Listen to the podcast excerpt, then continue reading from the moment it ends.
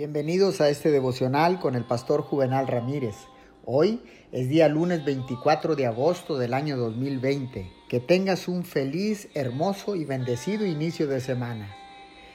La palabra dice en el libro de Lucas capítulo 22 verso 26, no sea así entre ustedes, al contrario, el mayor debe comportarse como el menor y el que manda como el que sirve.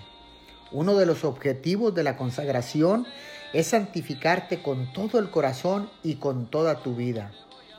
Es glorificar a Dios mediante una vida santa que fluye de un corazón limpio de todo pecado. Para cultivar este tipo de vida y de corazón debemos estar vigilantes, orar y perdonar a los demás. Un verdadero cristiano busca santificarse de todo corazón y no está satisfecho sin ella. Para ese mismo propósito, se consagra a Dios, se entrega totalmente al fin de ser santo en, con todo su corazón y con toda su vida. Oremos.